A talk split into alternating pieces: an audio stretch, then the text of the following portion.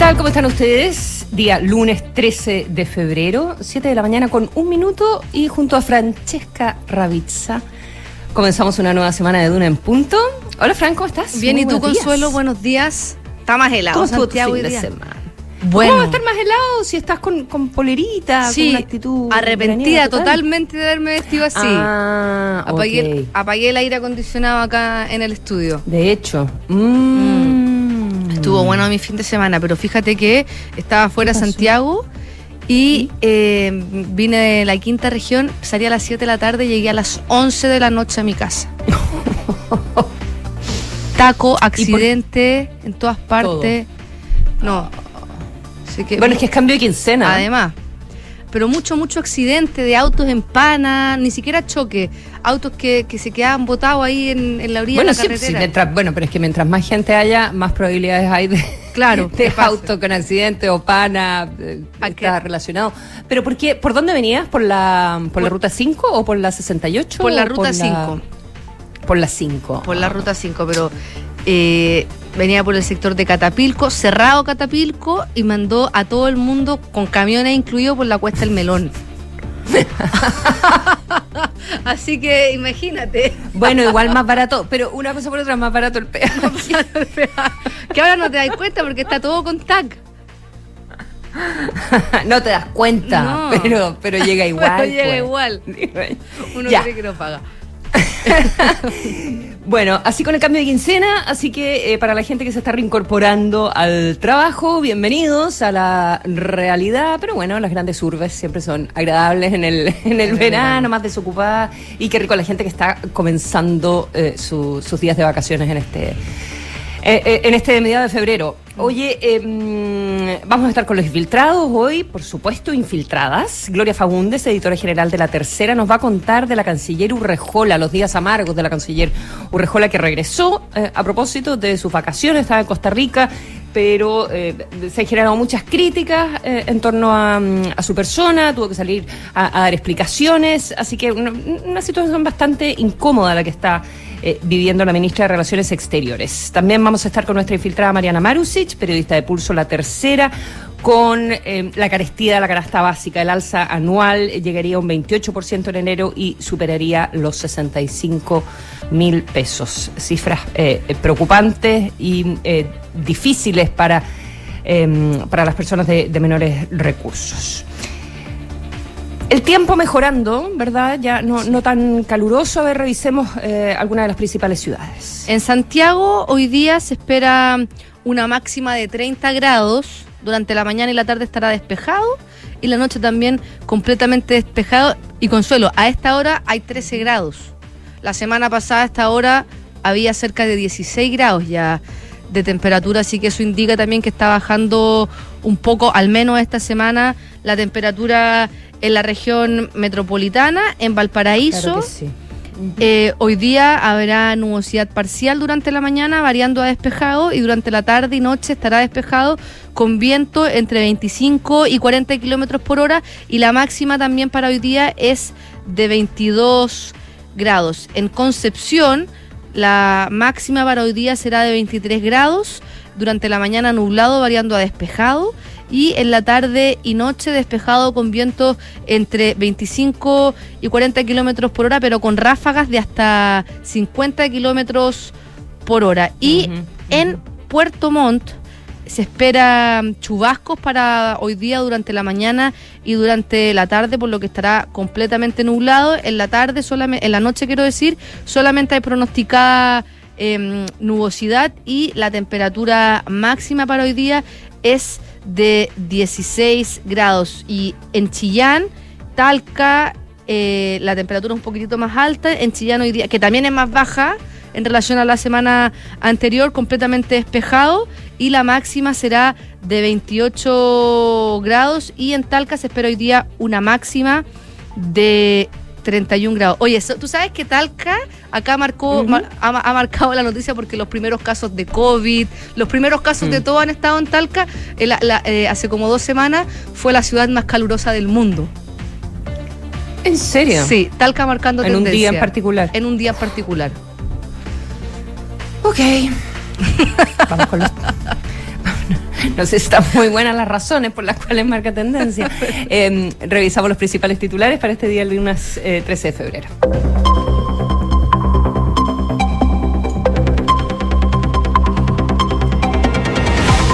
De acuerdo a la última encuesta CADEM, el 68% cree que el gobierno no tomó las decisiones de forma oportuna para enfrentar los incendios. En tanto, un 94% cree que los siniestros son provocados y un 63% opina que detrás de la emergencia hay grupos terroristas. Dentro de las instituciones mejor evaluadas en los incendios son bomberos con un 99%, carabineros con un 85% y la CONAF con 81 puntos. Por su parte, un 94% cree que las Fuerzas Armadas debería tener como función institucional la colaboración durante las emergencias. Según el último reporte entregado por el gobierno, los incendios forestales en combate en la zona centro-sur del país disminuyeron a 79, 19 menos que el reporte anterior. Las condiciones climáticas en el sur del país dieron una tregua al combate de los incendios durante el domingo. Sin embargo, se estima que la próxima semana vuelvan las altas temperaturas. Hoy comienza la entrega del bono de recuperación para damnificados por los incendios forestales. El monto variará entre los 750 mil y 1.500.000 pesos, dependiendo del nivel de afectación, y será depositado a la cuenta RUT o se podrá retirar en la caja del Banco Estado. Debido a la presencia de la fragata portuguesa, la Seremi prohibió ingresar a seis playas entre Coquimbo y Valparaíso. La medida estará vigente en los balnearios Cuatro Esquinas, Peñuelas, La Herradura, Acapulco, Cachagua y Zapallar. El Colegio Médico de Valparaíso recordó que quien esté en contacto con esta especie puede presentar complicaciones respiratorias e incluso morir. Estados Unidos emitió una nueva alerta de viaje a Rusia, pidió a sus ciudadanos que abandonen el país inmediatamente. La Embajada de Estados Unidos en Moscú publicó en su página web que los ciudadanos estadounidenses en ese país se exponen a potencial acoso, detenciones o la aplicación arbitraria de la ley local. Y Estados Unidos derribó el tercer globo en tres días que sobre... ¿Está durmiendo? Seguro. Oye, pero. Mm, no, pero vi unos clips y estuve leyendo harto. Me, me, interesa el, el, espectáculo del medio tiempo. Ya, eh, partamos de nuestro país, ya con eh, las informaciones sobre eh, los incendios forestales. buenas noticias, las que entrega el Senapred en, en, las últimas, durante la noche, ¿verdad? En las últimas 10 horas, 9 horas, 8 horas. En varias cancelaciones de alerta, se cancela alerta roja para Cauquenes, por ejemplo, por incendio mm, forestal. Em, se cancela alerta roja para Lolol por incendio forestal. Eh, se cancela alerta temprana preventiva para San Felipe y los Andes, Petorca, Cabildo, por la amenaza de incendios eh, forestales. Eh, se, mm, se, cancela también alerta temprana preventiva para la región del Maule por altas temperaturas. Así que eh, en Río Claro también se cancela la alerta roja por incendio forestal en el, en el Maule. Así que, eh, en términos generales, las condiciones meteorológicas eh, están, están ayudando, ¿ya? Y eh, han aumentado, eso sí, las comunas con, con toque de queda y en términos de los incendios, en, la, en, el resumen que se entregó en las últimas horas de la situación de los incendios forestales, tenemos un total de 298 el día anterior había 289, pero controlados son 146, en combate son 82, bajo observación son 40. Eh, La superficie afectada en este minuto está llegando a un total de 425 mil hectáreas, em, así que aumentó poco, aumentó como en 2 mil hectáreas, ya eh, había 423 mil en el informe em, anterior, así que esas también eh, son buenas noticias en términos em, relativos y también tenemos las cifras de viviendas que están en 1.493 en este minuto los fallecidos se mantienen en 24 eh, personas, albergadas 324, damnificados 5.900 eh, eh, aproximadamente. Y en términos de los famosos botones rojos, que creo que eso es algo también relevante para, mm, para, las, próximas, para las próximas horas. Mm, tenemos, siempre lo ponen muy al final del informe, así que me demoro un poco acá, está las acá están las proyecciones. Eh, mira, para el día de hoy hay 34 eh, botones rojos proyectados y para que comparemos, hace tres días había 106 el 10 de febrero. ¿ya? Así que de 106 a 34, muchísimo mejor porque las temperaturas somos más bajas, son más bajas. Sabemos que tiene que ver con sequedad, o sea, con la humedad, con la sequedad, eh, con el calor, obviamente, y con la situación de, del viento. Así que eh, condiciones bastante favorables, independiente de que todavía la emergencia está, mm, está, en, ple, está en pleno en pleno desarrollo. Um, ¿Qué más? Desde el punto de vista político, eh, regresó al país la canciller eh, Urrejola, que eh, había sido muy criticada por su ausencia eh, porque estaba de, de vacaciones, eh, se están anunciando comisiones investigadoras eh, y, y, bueno, ella al llegar a Chile inmediatamente eh, trabajando, recibiendo brigadistas de, de, Portugal en el aeropuerto con el embajador de Portugal en nuestro, en nuestro país y explicando que nadie le dio la orden de que regresara, sino que ella regresó y que siempre estuvo eh, monitoreando a, a, distancia y que hay una crítica política, eh, también lo había planteado hace poco la, la ministra vocera de gobierno, Camila Vallejo, que había eh, como una atención desproporcionada, creo que fue el término que, que utilizó en, en lo que en todas las noticias que tenían al, al final que ver con la eh, Cancillería, ¿ya? Que igual a la canciller y, se le critica uh -huh. a, más que a otros ministros que están de vacaciones, más allá de la polémica anterior, lo que dicen los principales críticos a ella, que es porque eh, se supone que ella debería haber estado haciendo la, las conversaciones y las relaciones para ayudar, para recibir las ayudas. Eso, eso, eso es el, esa es la razón por la que la, gente que, que, y, que, que también, y, que, y, con una y plantea que también una discoordinación porque la subsecretaria eh, también estaba de, de vacaciones entonces eh, al final estaba el, el, jefe de relaciones económicas de la Cancillería Ahumada estaba de, de canciller subrogante eh, independiente de que la, de que la, la canciller Urrejola estaba monitoreando a distancia y estaba en contacto con, con cancilleres de otros países y, y, teniendo las reuniones por Zoom etcétera etcétera pero es la Cancillería ha sido foco de eh, noticia eh, permanentemente por los roces internos, por las fallas de quien son responsabilidad. Eh, y, obviamente que eso afecta su, su gestión, ¿verdad? Y vamos a ver qué pasa con otros ministros que están fuera. Ahora ya los focos se están como eh, eh, centrando en el ministro de Vivienda, ya que mm, así que también el gobierno ha tenido que salir a responder que porque el ministro de Vivienda no está y, si nombraron una encargada de construcción, que es Paulina Zaval, eh, porque el, el, ministro no se ha hecho presente y el gobierno lo que dice es, bueno, está la subsecretaria y las instituciones funcionan y no dependen solo de, de una persona, pero se ha convertido en, en un tema de discusión política esto. Oye, y salió la, la última encuesta CADEM, uh -huh. de Plaza Pública CADEM, que obviamente marca la semana de los incendios, salió el domingo y eh, reveló que eh, la mayoría de la población en Chile cree que los incendios forestales son provocados. La pregunta era, ¿usted cree que en su mayoría los incendios son provocados intencionalmente por personas o son accidentes? Y el 94% cree que son provocados. Pero lo interesante es que se hace la comparativa con los incendios en la zona centro-sur del año 2017 y ese año un 86% creía que eran provocados y ahora un 94% cree que hay intencionalidad y baja a la mitad la opción de son accidentes. En 2017, 10, mm. el 10% creía que eran accidentes y ahora solamente un 5%. Y también eh, les consultan sobre quiénes creen que son los principales culpables de esta situación y un 63 lo ligó a grupos terroristas, un 54 a pirómanos, un 46 a empresas forestales y un 29 cree que son descuidos de personas que eh, cometieron algún tipo de negligencia sin intención de provocar eh, algún tipo de incendio. Eh, eso más o menos lo que marca la encuesta Academ y también eh, destaca eh, a las instituciones mejor evaluadas y el 99% que aprueba la acción de, de, bomberos, un 85 carabineros. ¿Cómo mejoró la, la evaluación de, de carabineros en el último tiempo a un 85%, obviamente ligado también a cómo han manejado la situación de los incendios forestales.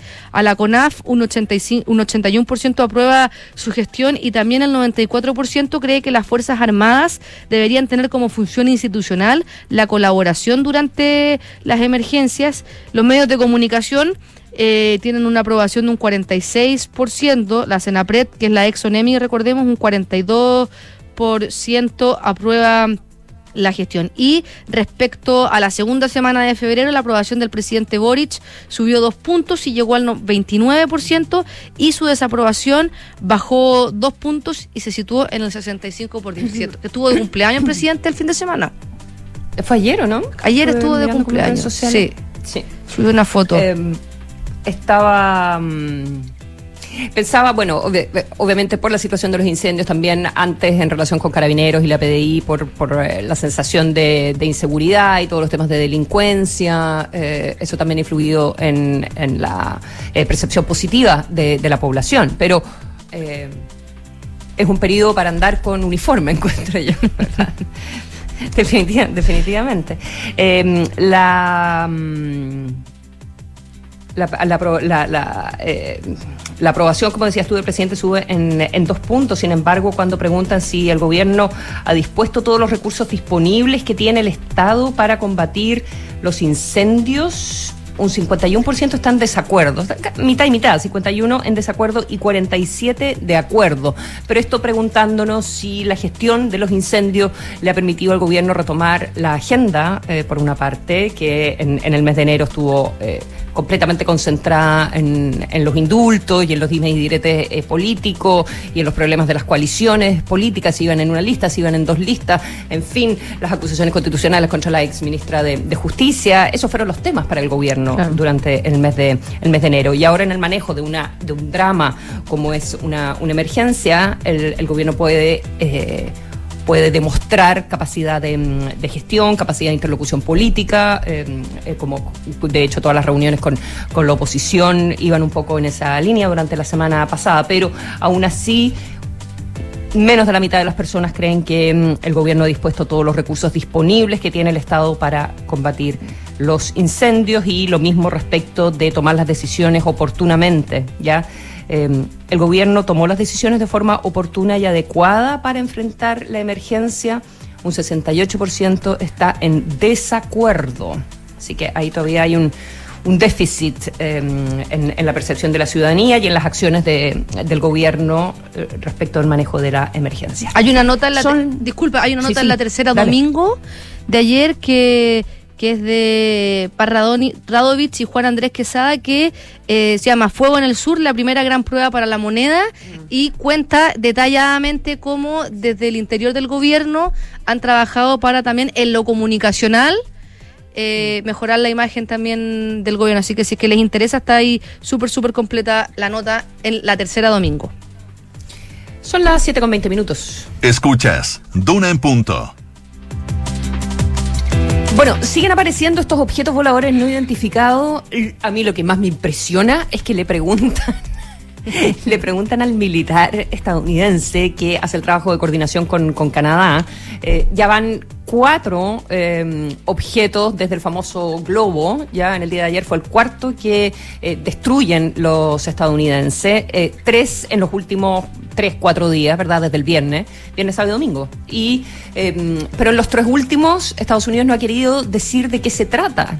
Eh, ¿Qué son exactamente? Y el, eh, el general encargado de, de las operaciones de destrucción de estos objetos le preguntan, es, que esto es increíble, le preguntan eh, si, si puede descartar, descartar que se trate de eh, objetos extraterrestres. Y él dice, no puedo descartar nada, le voy a dejar eso a la comunidad de inteligencia, a los expertos de inteligencia, pero yo no descarto nada. Imagínate. En fin. OVNI. Dicho- Igual dicho un anterior. Bueno, un ovni es un objeto volador no identificado, pero en fin, ya. eh, ¿Por qué están apareciendo ahora? Eh, ¿Por qué no, no aparecían antes? Las explicaciones que se están dando es que eh, es que se hizo como un se afinaron eh, se afinaron los objetos, se afinaron los radares, se afinaron las tecnologías para eh, detectar, ¿verdad? Para, para aumentar la, la detección. Al parecer se están dando cuenta que estos, que estos globos, que no, no está muy claro si el- los últimos tres no han querido decir si son globos o no, todos sospechan que, que son el mismo tipo de aparatos, pero son mucho más pequeños. El globo eh, que destruyeron, el, el que aparece en Alaska y después por Nevada y que sé yo, que terminan destruyendo en el Océano Pacífico, en Carolina del Sur, ese tenía el tamaño como de, de, de dos o tres buses. ¿Ya? Enorme. Grande, grande, grande, grande. Esto dicen que es el tamaño de un auto chiquitito. Eh, ese es el del día viernes. Eh, estos los botan en Alaska, eh, unos en la frontera con Canadá, eh, pero todos como en el, como en el norte de- del país. Y eh, otro tenía una forma cilíndrica, otro una forma octagonal, como con unas cuerdas, pero no han querido entregar más detalles. Entonces, es. ¿Son chinos también? ¿Son de otras potencias? ¿Qué es exactamente lo que detectan? Eh, ¿Por qué ahora están apareciendo todos estos? ¿O antes siempre anduvieron flotando y a los Estados Unidos se le, se le pasaba y hay una falla de inteligencia gigantesca? Em, todas esas preguntas, la verdad, es que siguen estando en el aire, pero definitivamente los Estados Unidos ha decidido empezar a dar a conocer la información. En ¿ya? China, y en China dicen que el año 2022 más de 10 de estos mismos globos sobrevolaron el aire chino y ellos dicen que eran de Estados Unidos. Claro. Entonces está como...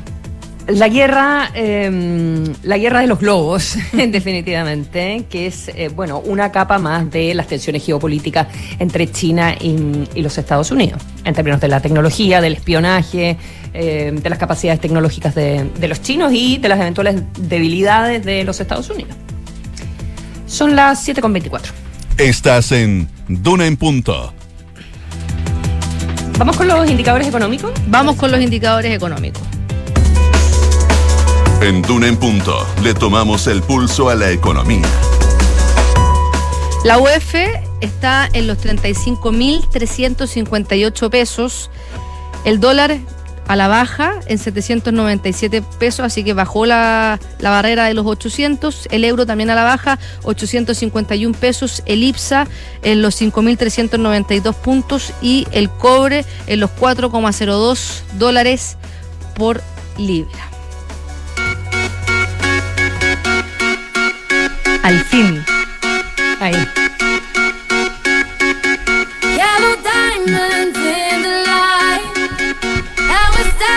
Estamos escuchando We Found Love de Rihanna, que fue una de las canciones que cantó ayer en el, en el show de medio tiempo del el Super Bowl, que marcaba un poco la, la- la expectativa de qué iba a mostrar Rihanna, porque hace cinco años que no se subía a un escenario, hace siete años que no sacaba un disco y además en la previa de este de este show dijo que lo hacía para representar a las mujeres negras y a los inmigrantes porque te acuerdas que ella alguna vez iba a cantar en el show de medio tiempo y ocurrió todo esto de eh, con Kaepernick Black Lives, de Black Lives Matter, que se arrodillaban. Claro, y finalmente ella desistió y estuvo un show que desde los aires, con unas plataformas completas. Increíble. Eran...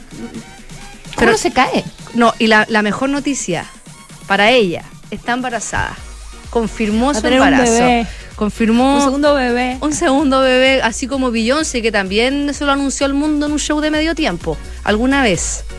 Ah, no sabía. Claro, ¿y qué pasa? Que empezaron como las críticas porque eh, muchos decían que, porque empezó re- eh, Twitter y, y todas las redes sociales a explotar diciendo si es que Rihanna estaba o no estaba embarazada, y algunos decían no al body Porque se tocaba, claro, no, porque se tocaba la guata y tenía claramente como un buzo y como mostrando un, un- Un bebé, no sé si un bebé, pero, pero como, como un, un- mostrando su guata ¿cómo al final. dice? Como con algo de guata. sí. Claro, entonces mucha Un gente, poquito. mucha gente decía por qué estás embarazada. Un periodista pregunta en la conferencia de prensa y también dijeron como eh, body shaming en periodista y finalmente su representante confirmó que está esperando a su segundo hijo. Aparte que era muy evidente que ella estaba mostrando eh, que tenía un hijo, o sea, el- como, como primero era, no, no sé, era como demasiado evidente que ella estaba intencionalmente vestida de cierta forma, con ropa súper De ceñida. rojo, con, sí. Así que dentro de las canciones que, que cantó Rihanna, Eh, Be Better Have My Money, Where Have You Been, Only Girl, We Y Found Love. Diamonds. Con esa terminó, Terminó con Diamonds. que es buenísima. Terminó con Diamonds y ahí anunció que viene su segundo hijo en camino. Con esa canción. Mm. También la que estaba leyendo en el, en el New York Times, publican una columna de, de, de- de- de otra de otra revista, digamos, que se llama The Athletic, eh, pero ponen el show de Rihanna como el número 3 Imagínate. de los mejores. Tanto, no sé si tanto así, ¿eh? decía que el primero, el de, el de Prince, el 2017, el segundo, el de Michael Jackson, el año 93, y el tercero, el de Rihanna. A mí me gustó más el del año pasado de Shakira con. Ese fue el antepasado. pues, ¿Antepasado? ¿no? El año pasado hubo como algo de, rap. ah, creo. eh, del año pasado no me acuerdo entonces. Eminem el año pasado. Eminem, viste, era de rap. Que hicieron como. Ya. Ahí a West No- Coast. No te quiero, no te quiero, no te quiero cortar, pero tenemos que apurar. ya. Después, después hablamos de Rihanna. Después hablamos, seguimos hablando de Rihanna. Voy a hablar de Rihanna en el Hablemos en Off. ya. Obvio. Eh, eh, gracias, nos vemos a las 8 con las noticias en Duna. Francesca Ravizza, son las 7 de la mañana con 28 minutos. Club La Tercera te lleva a ti y a un acompañante a Hollywood a la Avant Premier Mundial de John Wick 4, donde podrás vivir la experiencia de la alfombra roja con todo el elenco. Suscríbete ya a La Tercera con 50% de descuento y participa. Suscríbete en latercera.com.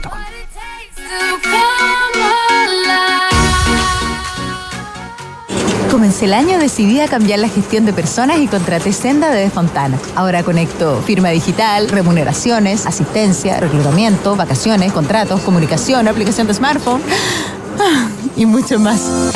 Este año dale soluciones que no terminen a la gestión de personas. Contrata Senda con Z, el software de recursos humanos de Defontana que te conecta al único ecosistema digital de gestión para empresas. Contrátalo desde 1.2 UFs mensuales en senda.cl.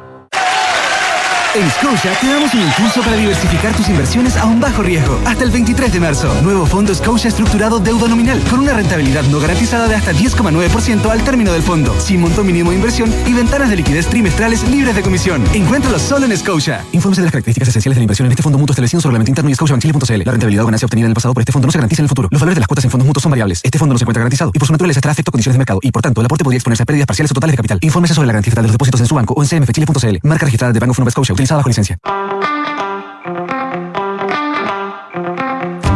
Hola a todos, soy Josefina Ríos y los quiero invitar de lunes a viernes entre 7 y 8 de la tarde a revisar las mejores historias del día en Nada Personal. Junto a Matías del Río cada jornada conversamos con los protagonistas de la noticia y analizamos la actualidad con profundidad, perspectiva, relajo y también humor. Ya lo saben, cada tarde la sobremesa informativa está en Radio Duna, Nada Personal. Hola, señora Patricia, ¿cómo está? Hola Francisco, ¿cómo le va? ¿Lo mismo de siempre? Sí, porfa. Con dos de azúcar. Oiga, veo que me hizo caso. Sí. Qué bueno ver esta placa. Ya era hora de instalar una alarma en el negocio y me acordé que usted siempre me recomendó Verisur. Ahora va a estar más tranquilo, se lo aseguro. Es importante que el negocio quede bien protegido. Sobre todo ahora que voy a cerrar un par de días. Me voy de vacaciones. Conoce la alarma Cero Visión de Verisur, capaz de actuar antes que lleguen las fuerzas de seguridad. Calcula online en verisur.cl o llama al 600-385-0003. Activa Verisur, activa tu tranquilidad.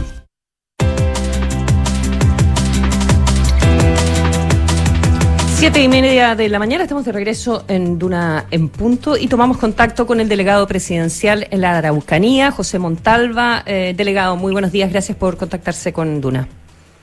Hola, buenos días. Gusto saludarla, Consuelo. Eh, comencemos un poco con, eh, con, el, con el panorama actual de los incendios forestales en su región. Bueno, mire, eh, todavía hay varios focos de, de, de incendio en varias comunas, sobre todo de Mayeco, eh, y en la comuna de, de Cautín, la comuna más, más compleja ha sido la comuna de Galvarino, también hay otro incendio en Lautaro que, que nos preocupa bastante, eh, la comuna de Purensi, un incendio activo, la comuna de Lumaco, sí, un incendio activo, Coyipulli, y bueno, hay un despliegue en todas esas comunas y también eh, sí, ya ayer en la tarde hubo varios focos eh, y estamos eh, combatiendo con todas las fuerzas, digamos, y con nuevos equipos, refuerzos, ¿cierto? Brigadistas de México que han llegado, 50 brigadistas, y también estamos esperando que el clima nos colabore. Ayer hubo una pequeña, poco de lluvia, pero muy, muy, muy suave, y en muchos, no, no en toda la región, sino que en algunos eh, sectores de la región, particularmente la zona sur de la región, por ende la, la, la provincia de Cautín, que está menos complicada, pero eh, la baja de temperatura sí nos ayuda al mejor combate. Claro que sí. Están, por lo menos a- hasta el informe de anoche, con 40 incendios en, eh, en combate. Eh, pero están como con una mm, están con una mirada optimista en, en la Araucanía para los próximos días. ¿Habría pasado, considera usted que pasó lo peor en su región? Mire, yo lo que estoy acostumbrado, conozco este tema, nunca se puede con toda tranquilidad decir eso, porque un viento, un, eh, una subida de temperatura o simplemente el descontrol de un incendio podría generar eh, daño muy grande. Entonces, preferimos ser cautos, estamos trabajando con todo nuestro esfuerzo en el combate a esos incendios. Yo podría decir que estos días son no son peores que los días anteriores eh, y eso ya es un avance. Eh, y estamos trabajando, como lo he dicho, digamos, coloquialmente, eh, más, com- caminando y mascando chicle. Es decir, por un lado estamos combatiendo los incendios, pero por otro lado también nos estamos haciendo cargo de algo que es muy importante, que es eh, la, la, la situación de las personas, atender a las personas lo antes posible. Ujú. Eh, mm, ¿Qué sucede con, eh, con la situación de, mm, de seguridad en, eh, en, la, en la región y toda la discusión sobre la intencionalidad de, mm, de los incendios? Eh, ¿cómo, cómo, lo, ¿Cómo lo está viendo usted? Bueno, eh, nosotros estamos trabajando, de hecho hoy día tengo comité policial con carabineros, con el ejército, el jefe de defensa nacional, también con policía de investigaciones, eh, con gendarmería, con el ministerio público, eh, porque considero que es un tema importante. ¿ah? Yo no, yo todos los lunes ¿Usted tiene la, tengo- usted tiene la convicción de, de que la gran mayoría de los incendios nuevos son intencionales? Eh, así como tienen la convicción, por ejemplo, en, en, en Corma, en la industria forestal. Sí, yo, yo en eso prefiero ser siempre cauto. Yo sé que hay incendios intencionales, eh, pero no sé el, el- la cantidad. Hay un informe que tiene Corma que habla de la intencionalidad y en algunas comunas pone un porcentaje, en otras comunas baja ese porcentaje. A nivel nacional entiendo que es del 30% de intencionalidad.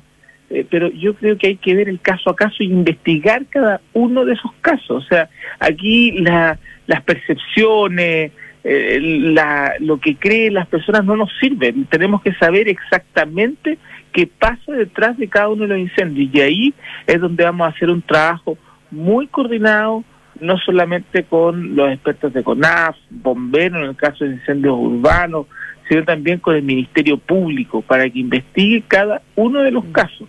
Eh, y, y yo creo que hay que llegar a- hasta el final de esta investigación porque eso nos va a permitir también tomar medidas al respecto. Eh, yo sé que hay eh, incendios que son intencionales, pero también sé que hay incendios que son a partir de la irresponsabilidad de personas que, por ejemplo, hacen quema de rastrojos no pudiendo hacerla, que, por ejemplo, hacen quema de basura no pudiendo hacerla. Yo soy testigo de que días antes que habíamos anunciado que venían altas temperaturas, había gente que estaba haciendo quema de rastrojos, yo las denuncié. También eh, sé que hay personas detenidas eh, por ocasionar incendio, por el caso de Petrusquén, por trabajar con una galletera en un portón de fierro, digamos. Eh, también hay detenidos que eh, han sido descubiertos que están generando los incendios intencionalmente, algunos con sin facultades mentales que no pudieron ser ni siquiera eh, eh, Formalizado. formalizados, o fueron formalizados, pero no les pudieron dar órdenes de prisión de- preventiva claro, y los de prisión digamos. Entonces, hay muchísimo, y yo creo que simplificar en que todos los incendios son intencionales no está bien. Ahora, decir que no hay incendios forestales tampoco está bien. Yo creo que hay eh, de todo y hay que atender cada una de esas circunstancias y el tema de seguridad sin duda que es algo que aporta y en eso estamos trabajando y es por eso que el presidente eh, ha tomado la decisión, ¿cierto?, de entregar esta facultad a eh, los jefes de defensa nacional para que tomen las medidas que sean necesarias. En el caso nuestro, se ha intensificado el patrullaje en sectores rurales, en cierto, eh, también coordinado con Corma, en ciertos lugares específicos. Eh, también se ha hecho, eh, la- se ha tomado la medida por parte del jefe de Defensa Nacional de toque de queda en prácticamente toda la provincia de Mayeco eh, y algunas comunas de la provincia de Cautín. Aún, aún así, de- aún así el fin de semana en, en pleno Coyipulli, en el, en el pueblo mismo, ¿verdad? De, de Coyipulli, hablando de la provincia de Mayeco, quemaron un, una camioneta, ¿verdad? camioneta, Eh, de que, que trabajaba con, con la forestal Arauco y dejaron, eh, qué sé yo, lienzos en, Claro, en referencia a la, a causa mapuche. robaron la camioneta, la llevaron a un lugar y en ese lugar le prendieron fuego. Ya. Eso eso fue lo, lo que pasó. Claro, si si esta por eso es un trabajo permanente, si aquí no hay atajos, ¿no? esta región tiene eh, ese tipo de hechos y, y, y claro, hace poco tiempo vimos cómo ah, fueron bajando, eh, pero eso no es de un día para otro, esto vamos a tener que seguir trabajando, ya han habido operativos muy importantes en la región y vamos a tener que seguir con ese trabajo, con esa coordinación para poder eh, entregar seguridad. La seguridad no es por una medida, son varias medidas que hay que ir tomando y que no se puede soltar, digamos, son del día a día, son del trabajo permanente, no son de las grandes frases, no son de que se pongan los pantalones, no, son de día a día, son de coordinación muy fina, son de conocer la complejidad de cada una de las situaciones eh, y también sabemos que el tema de seguridad no es el único que hay que atender en la región de la, de la Araucanía, hay que atender muchos otros temas. Y todos esos temas, si no los atendemos, vamos a seguir teniendo problemas de forma permanente, pero si hay algo que no puede faltar es el trabajo muy coordinado en seguridad para poder eh, bajar la cantidad de estos hechos que, que ocurren en la región. Estamos conversando con el delegado presidencial en la Araucanía, José Montalva. El, mm, hace fines de la semana pasada, digamos, de, los días hábiles, el día viernes, el presidente habló sobre una discusión y también insistió el, fin de semana que había que tener una, una discusión de más largo plazo con la regulación de las empresas forestales, ¿verdad? Y por el tema de la cercanía también con, eh, con los sectores eh, poblados y la, la SOFOFA, el empresariado, respondió rápidamente diciendo que esto, mm, eh, eh, que estas palabras del presidente eran eh, improcedentes, eh, ¿verdad? Y que lo que hacían era afectar las eh, confianzas en un minuto en que todos tenían que estar trabajando, trabajando juntos. Eh, ¿Usted, usted cómo evalúa la eh, actitud que han tenido las forestales? ¿Usted considera que son responsables de lo que está pasando? Yo considero que todos tenemos, que todos somos en alguna medida responsables. Nosotros todos tenemos que tener una planificación mayor del sector rural. ¿A quién le cabe duda eso? Eh, si está pasando lo que está pasando y tenemos que prevenirlo, tenemos que hacer cosas distintas. Y en ese sentido hay unos actores que son las forestales que también están llamados a poder eh, revisar y poder ir mejorando eh, la seguridad de todos los estándares van subiendo, la eh, composición del sector rural va cambiando. Hoy día tenemos en muchos sectores parceleros que, que van y, y construyen sus casas y, y hace que las cosas cambien y es por eso que tenemos que planificar distinto. Nosotros tenemos una planificación en el sector urbano.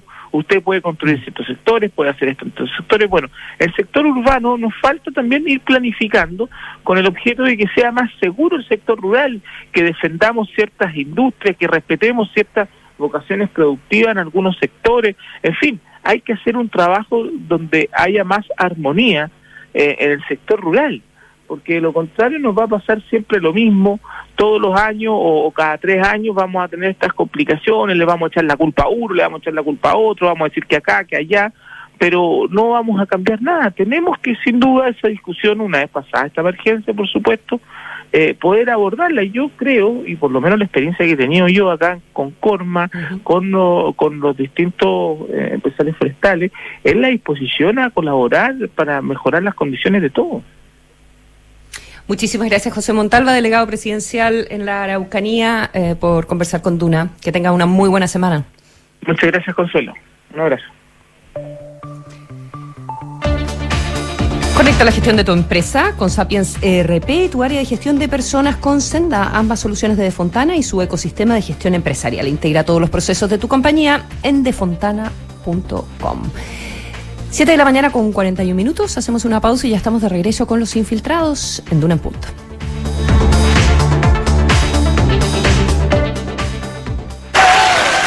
En Damos un impulso para diversificar tus inversiones a un bajo riesgo. Hasta el 23 de marzo. Nuevo fondo Scotia estructurado deuda nominal con una rentabilidad no garantizada de hasta 10,9% al término del fondo, sin monto mínimo de inversión y ventanas de liquidez trimestrales libres de comisión. Encuéntralo solo en Scotia. Infórmese de las características esenciales de la inversión en este fondo mutuo establecido en su reglamento interno y scotiabankchile.cl. La rentabilidad o ganancia obtenida en el pasado por este fondo no se garantiza en el futuro. Los valores de las cuotas en fondos mutuos son variables. Este fondo no se encuentra garantizado y por su naturaleza estará afecto a condiciones de mercado y por tanto el aporte podría exponerse a pérdidas parciales o totales de capital. Infórmese sobre la garantía de los depósitos en su banco o en cmfchile.cl. Marca registrada de Banco of Nova Scotia utilizada bajo licencia. Hola, señora Patricia, ¿cómo está? Hola Francisco, ¿cómo le va? ¿Lo mismo de siempre? Sí, porfa. Con dos de azúcar. Oiga, veo que me hizo caso. Sí. Qué bueno ver esta placa. Ya era hora de instalar una alarma en el negocio y me acordé que usted siempre me recomendó Verisur. Ahora va a estar más tranquilo, se lo aseguro. Es importante que el negocio quede bien protegido. Sobre todo ahora que voy a cerrar un par de días. Me voy de vacaciones. Conoce la alarma Cero Visión de Verisur, capaz de actuar antes que lleguen las fuerzas de seguridad. Calcula online en verisur.cl o llama al 600-385-0003. Activa Verisur, activa tu tranquilidad.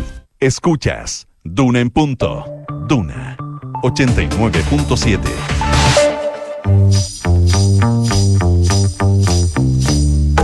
Son los infiltrados en Duna en punto. 7 de la mañana con 43 minutos. Estamos de regreso con los infiltrados, con las infiltradas en Duna en punto. Gloria Faúndez, editora general de La Tercera. ¿Cómo estás, Gloria? Buenos días. Hola, muy buenos días. Y Mariana Marusic, periodista de Pulso de La Tercera. Mariana, ¿qué tal? ¿Cómo estás? Muy bien, muchas gracias, buenos días. Qué bueno. Em, Gloria, volvió la canciller Urrejola. de motu propio, en- según dijo. De motu propio, según dijo. Explícanos qué importancia tiene que haya regresado, por qué se provocó tanta bataola por su ausencia y qué se puede proyectar para los próximos días. En esta eh, verdadera prueba de gestión en la que se transformó todo el tema de los incendios para el gobierno, eh, recordemos que este gobierno durante, particularmente el año pasado, que fue su año de instalación, tuvo hartos problemas de, de gestión, ¿no? Es decir, como que había, que había un tema respecto de cómo podía gestionar un gobierno una crisis. Y la verdad es que acá han tirado toda la parrilla en función de su primera prueba real de gestión. Y acá se hizo un punto eh, respecto de la canciller. ¿Por qué? Porque la canciller está de vacaciones, estamos en febrero, y fue una de las ministras que no regresó a su trabajo. Pero además porque hace rato eh, la canciller Antonio Rejola venía arrastrando una serie de problemas. Recuerden ustedes que ella se va de vacaciones con todo este tema de la filtración, ¿no? Se puso toda la filtración de una reunión por parte de su jefe de comunicaciones, la jefa de comunicaciones finalmente renuncia y ya se va dentro de todo este problema que además es una filtración de unos comentarios sobre la autoridad argentina. ¿Cuándo se estaba en Argentina? Además, es decir, como que en eso eh, ha tenido también, eh, no le ha acompañado mucho la suerte en este tipo de cosas. Claro. Entonces ella se va en medio de una polémica muy dura, cuando además se está abriendo ya eh, en ese minuto, recuerden, además a propósito de toda la crisis que generó el tema de los indultos, ya sobre el oficialismo había una discusión puesta respecto de un cambio de gabinete. De un cambio de gabinete que se decía que se tenía que hacer eh, luego, en enero, después se había eh, más bien eh, postergado para para estos días de febrero, es decir, al regreso de las vacaciones del mandatario. Eso era más o menos lo que todo el mundo pensaba. La canciller, que la verdad es que ha tenido una gestión bastante eh, intensa, ¿no? Y, y- y- bien, y, y nada exenta de problemas, digamos. Yo, yo creo que si uno un- mira a la canciller Antonio Rejola, eh, a mí se me hace que no que no sé si él volvería a ser canciller, digamos, ha pasado bien duro desde el inicio del gobierno. eh, particularmente por relaciones complejas con sus subsecretarios, con ambos, Jimena Fuentes y eh, José Miguel Ahumada, eh, pero también porque este es un presidente bastante opinante respecto de la política exterior, pues, y que no suele hacer tampoco mucho caso a los consejos de la canciller. Le pasó, pongamos solo el ejemplo, con el embajador israelí, cuando lo dejó ahí plantado eh, directamente en la moneda. Eh, y no le otorgó las cartas credenciales, pese a que en ese minuto la canciller le recomendaba que lo hiciera, ¿no? Bueno, entonces una canciller que ha debido lidiar con una serie de problemas, lo que ha hecho que ella... También con eh, asesores, también con ascensores presidenciales del segundo piso que tienen mucha influencia eh, en, en materia de política exterior. Así es, siempre se, replica ese modelo, Mm. ¿no? Se replica ese Claro. modelo respecto de que siempre hay un asesor presidencial que que es una suerte de canciller en la sombra y que suele opinar sobre las eh, opiniones Claro, del porque ya había ocurrido, ya había ocurrido con Lucía Damert en, eh, en su minuto, que también se provocaron roces y ahora que ya Lucía Damert ya no está, eh, Carlos Figueroa. está el, Carlos Figueroa también eh, cu- cumpliendo ese rol y, y- y en ese audio que se filtró también se hacían referencias a él. Así es, no muy amables por lo demás. Entonces, Claro. esta es una canciller que se hizo un punto, evidentemente, porque en medio de la gestión de todo lo que ha sido los incendios, la ayuda internacional ha sido bien clave, ¿no? Y ahí el presidente ha tomado un rol muy activo, llamando él particularmente a los mandatarios, pero se instaló esta idea de que eh, la canciller que estaba en Costa Rica de vacaciones debió haber retornado, así como lo hicieron varios ministros. Pero también se plantea que, así como no lo han hecho otros ministros, el punto es por qué la canciller genera eh, esta animadversión respecto de si ella debía o no debía volver de su rol. Ayer ella está bien molesta, reapareció públicamente, ya había vuelto el sábado, reapareció de inmediato eh, el domingo eh, recibiendo a brigadistas portugueses y estaba muy molesta señalando que ella planteaba que las críticas eran injustas y que ella además hizo el punto de que nadie le había pedido volver, sino que había vuelto por su propia voluntad para ponerse a disposición del mandatario. Es decir, uno podría plantearse que aquí la canciller tiene un punto, porque, por ejemplo, el ministro de Vivienda, que uno podría ser también muy importante en medio de esta gestión de crisis, él no ha regresado de sus vacaciones. Y aún más, se nombró a una delegada, una encargada de la reconstrucción, que es Paulina Zaval, que uno también podría haber dicho, ah, quizás Carlos Monte, también socialista, pudo haber regresado de su feriado legal. El gobierno le ha bajado harto, eh, eh, la- le ha bajado harto, digamos, el perfil a esta situación, ha salido bastante a blindar a la canciller, eh, precisamente porque yo creo que el gobierno se está jugando en el manejo de los incendios forestales buena parte de lo que es la credibilidad eh, de sus gestiones en temas país y generales, ¿no? Por eso uno ha visto un despliegue tan grande de ministros, se creó esta figura de los ministros enlace que compiten con los delegados presidenciales, que ahí a veces uno pudiera decir, si hay delegados presidenciales, ¿para qué tenemos ministro enlace? Pero ha sido, la verdad es que una buena plataforma de figuración pública para este gobierno que venía bien cuestionado respecto de lo que es la gestión y que había tenido un enero bien escabroso a propósito de toda la resaca que se produjo con el tema de los indultos, pero también todas las eh, discusiones internas que habían, que habían tenido y que decantaron finalmente en, en las dos listas, eh, ¿no? En las dos listas oficialistas para el Consejo eh, Constitucional. Entonces, este espacio ha servido como un- una manera de eh, aunar esfuerzos de todo el gobierno. Bueno, el propio presidente también eh, retornó de sus vacaciones. Lo que uno podría plantearse como ministro es que si el jefe vuelve, es como medio Todos de sentido vuelven. común que todos volvemos, ¿no? Entonces, eh, ahí hay un tema. La canciller yo creo que está en un punto eh, de inflexión. Yo creo que efectivamente ya queda en, el, en, la, en la mira de un cambio de gabinete que está eh, hasta este minuto en, en stand-by y que yo creo se va a postergar un poco a propósito de la emergencia, porque yo no me, no me hago que el presidente haya tenido tiempo en estos días, además de encabezar eh, todo lo que es la emergencia por incendios forestales, que además tenga tiempo para haber planificado, ¿no? un cambio en su equipo, que era la tarea con la que se había ido inicialmente y que apenas le duró 24 horas, porque en 24 horas tuvo que volver cuando se desataban los incendios en el país. Mm. Sí, tienes razón, además teniendo a, a ministros encargados de coordinación con cada una de las regiones afectadas, entonces eh, probablemente que hay que esperar que esto, que esto baje y, y seguramente no va a ser al inicio. Eh, Sí, a mí me Eh. da la impresión, eh, y uno conversando con los pocos personeros oficialistas, porque esta es la semana más compleja. Esta es la semana crítica. Esta es la semana crítica, porque muchos eh, post negociaciones en el oficialismo parten a tomarse unos pocos días de descanso porque tienen que volver ya a una campaña, ¿no? Si, si esto ya los tiempos eh, apremian.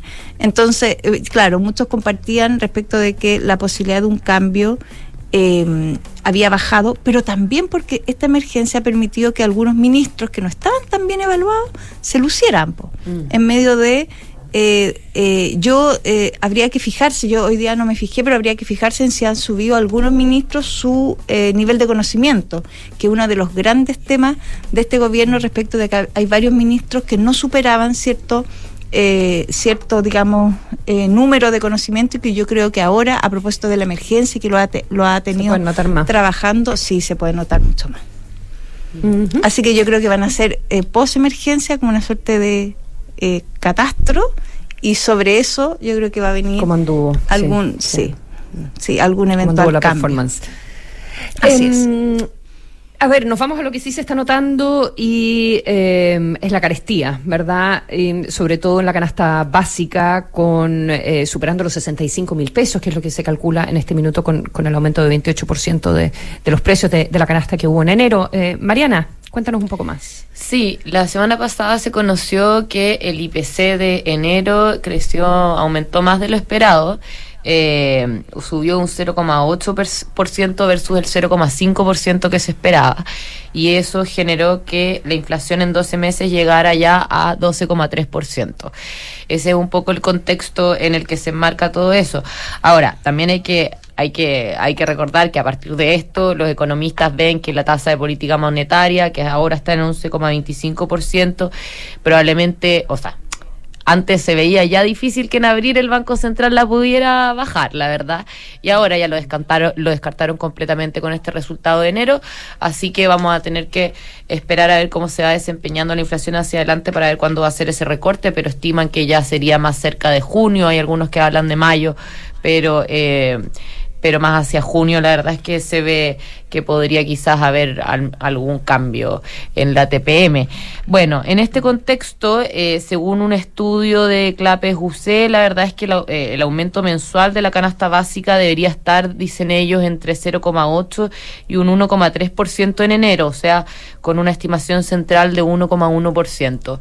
Eh, esto haría que la canasta básica llegue a cerca de 65 mil pesos ya y eh, la, la variación anual de la canasta básica estaría en, en- entre un 27 y 28%, o sea, esto es más del doble de la variación anual del IPC, o sea, eh, básicamente eh, la canasta básica, el precio de la canasta básica sube más del doble que el IPC en, en 12 meses.